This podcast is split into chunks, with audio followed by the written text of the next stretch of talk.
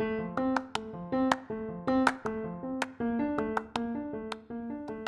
é por meio do nosso podcast, a internet como um novo espaço público, a gente, Luiz, Gabi e Júlia, vamos te mostrar que as redes sociais e cultura nunca estiveram tão interligados. Para saber mais, fique conosco e aproveite nosso conteúdo inédito. Bom, vamos lá. A internet é um meio de comunicação que engloba o mundo inteiro, mas dentro dela existem perigos que trazem problemas para a sociedade e para as pessoas nela. Vamos citar algumas das que mais danificam os meios digitais: as fake news.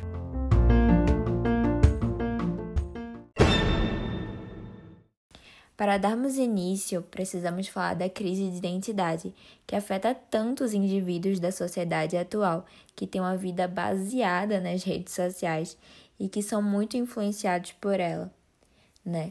No primeiro capítulo do livro A Identidade em Questão, de Stuart Hall, o autor define três concepções diferentes de identidade cultural do sujeito. São elas o sujeito do iluminismo, né, que faz jus ao nome, ele é caracterizado pelo indivíduo unificado, racional, que tem um pensamento baseado na razão, na ciência. O sujeito sociológico, em que a identidade é formada a partir da interação entre o indivíduo e a sociedade. E o sujeito pós-moderno, que é o sujeito em questão, né? Aquele que é, o processo de fragmentação produz um ser que não possui uma identidade fixa, porque ele é constantemente mudado assim pelo mundo externo, então ele não consegue se manter fixo né, dentro dessa sociedade. Segundo Bauman, estamos agora passando da fase sólida da modernidade para a fase líquida. E o que quer dizer isso, né? Os fluidos, né, o líquido que ele fala, são assim chamados porque não conseguem manter a forma por muito tempo, sofrendo alterações sob influência até mesmo das menores forças.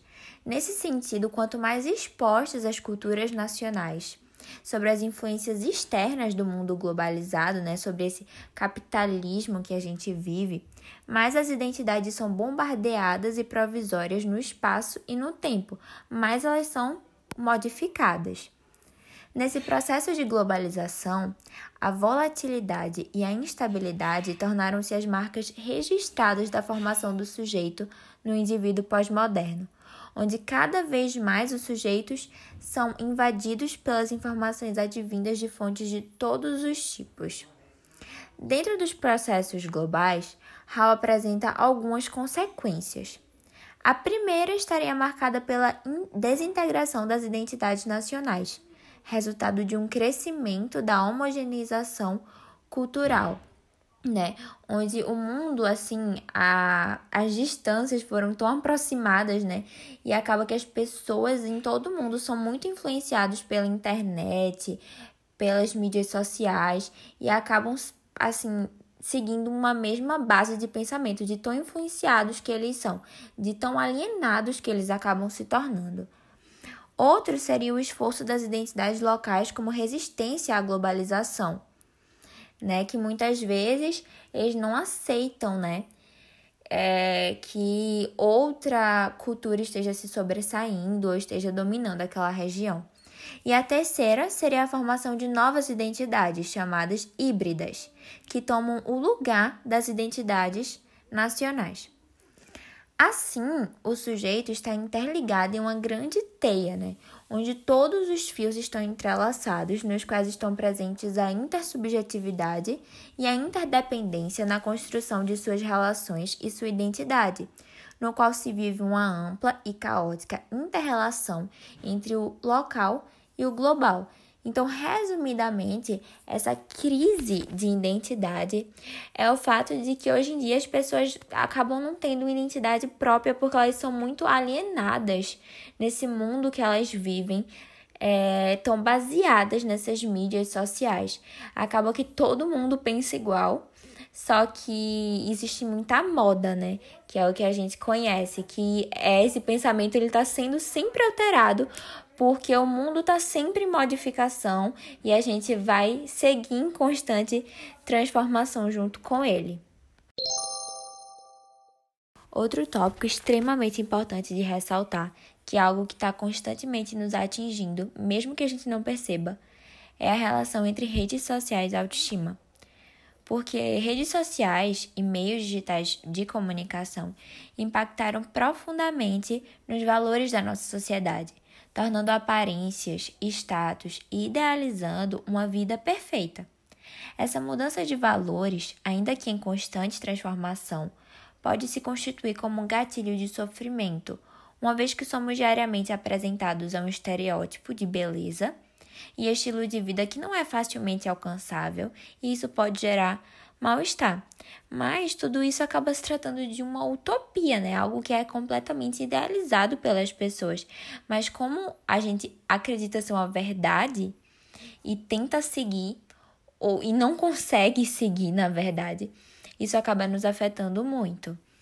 A busca por aprovação das pessoas nas redes sociais, além do desejo desenfreado por likes e comentários nas postagens, podem levar à frustração, causada quando não se alcança o objetivo desejado. Denota-se ainda a falsa felicidade, esculpida nessas mídias digitais, nos quais as pessoas mostram apenas o que querem que os demais vejam, como forma de alcançar uma fama virtual. Com isso, ao comparar-se constantemente a outras pessoas, corpos e estilos de vida, utilizando como referência postagens em redes sociais, adentra-se em um caminho perigoso. Ao assumirmos como parâmetro o mundo da aparência, damos combustível para uma baixa autoestima, fragilizando não apenas nossas relações interpessoais, mas também a relação com o nosso próprio corpo, que assim afeta muito não só o nosso psicológico, mas a nossa saúde também, que é, que é a causa, por exemplo, de muitos distúrbios alimentares e pode levar até à morte. Diante disso, é formada uma sociedade cada vez mais insegura e alienada, baseada em valores superficiais e idealizados. Bom, falando agora da exposição da galera na internet. As mídias sociais elas trouxeram uma acessibilidade grande às pessoas de terem voz e expressarem suas opiniões. E essa possibilidade de expressar o que sentem, pensam e vivem torna a internet um tipo de diário pessoal. As pessoas que expõem as vidas chegam muitas vezes a publicarem vídeos e fotos muito pessoais. Esse assunto ele é muito explorado na indústria cultural e, em sua maioria, tem como público-alvo os jovens. É, e, tipo, a partir do momento em que uma informação ou foto cai na rede, a gente perde totalmente o controle sobre ela. A internet é uma grande praça pública. Tudo que tu fala ou mostra nela se espalha rapidamente e pode chegar aos ouvidos de gente que você nem conhece. Por isso, é preciso muita conversa com os filhos para que eles entendam a importância de serem responsáveis pelas atitudes que eles têm no mundo virtual. Passaram a existir problemas que não estão presentes apenas no mundo virtual, mas também fora dele as pessoas submetem-se a uma necessidade de exposição a todo momento. O tempo excessivo que a gente passa na frente das telas pressiona a gente a expor cada detalhe da nossa vida e influencia, pelo, é, influencia o comportamento da grande maioria dos usuários. É, expor a nossa vida privada virou praticamente um pré-requisito para ganhar curtidas e seguidores. É, os pensamentos que a gente tem sempre são pensamentos nossos são expressos em textões pessoais, fundindo o espaço público e o privado. Uma viagem que a gente faz é expressada através de fotos e vídeos que ficam no perfil. Para a maioria, é inevitável deixar de compartilhar cada instante da existência, exaltando a perfeição ilusória que é aceita socialmente. Os próprios comandos das redes sociais pedem a nós, usuários, para que compartilhemos nossas experiências, ao sermos questionados sobre o que a gente está fazendo, sentindo, lendo, assistindo, qualquer coisa. O ditado popular, a grama do vizinho é sempre mais verde, está se tornando cada vez mais verdadeiro. A gente acompanha as publicações alheias e vemos que todas as postagens são sempre de felicidade e positividade, dando a sensação de que a vida do outro é sempre melhor que a nossa, mesmo sabendo que ela é uma felicidade parcial ou manipulada. A exposição e as representações idealizadas da vida de outras pessoas faz com que sintamos inveja dela. Além de ressaltar que acessando o site por mais de duas horas, por exemplo, é, a probabilidade de alguém se sentir isolado pode dobrar. A gente percebe que quanto mais tempo a pessoa fica online, menos tempo ela tem para interagir no mundo real. E algumas dicas de segurança são fundamentais na nossa vida, tanto offline quanto online. Assim como a gente não deve dar bobeira na rua, também não podemos é, deixar de ser precavidos nas redes sociais, onde circula várias informações pessoais ao nosso respeito. E não há, não há indicativa nenhuma que as redes sociais vão ser extintas do nosso cotidiano, nem agora, nem no futuro próximo.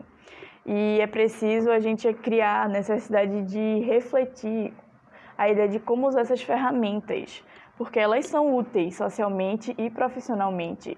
Mas o que não é útil nem saudável para nós é uma exposição intensiva sobre nós mesmos.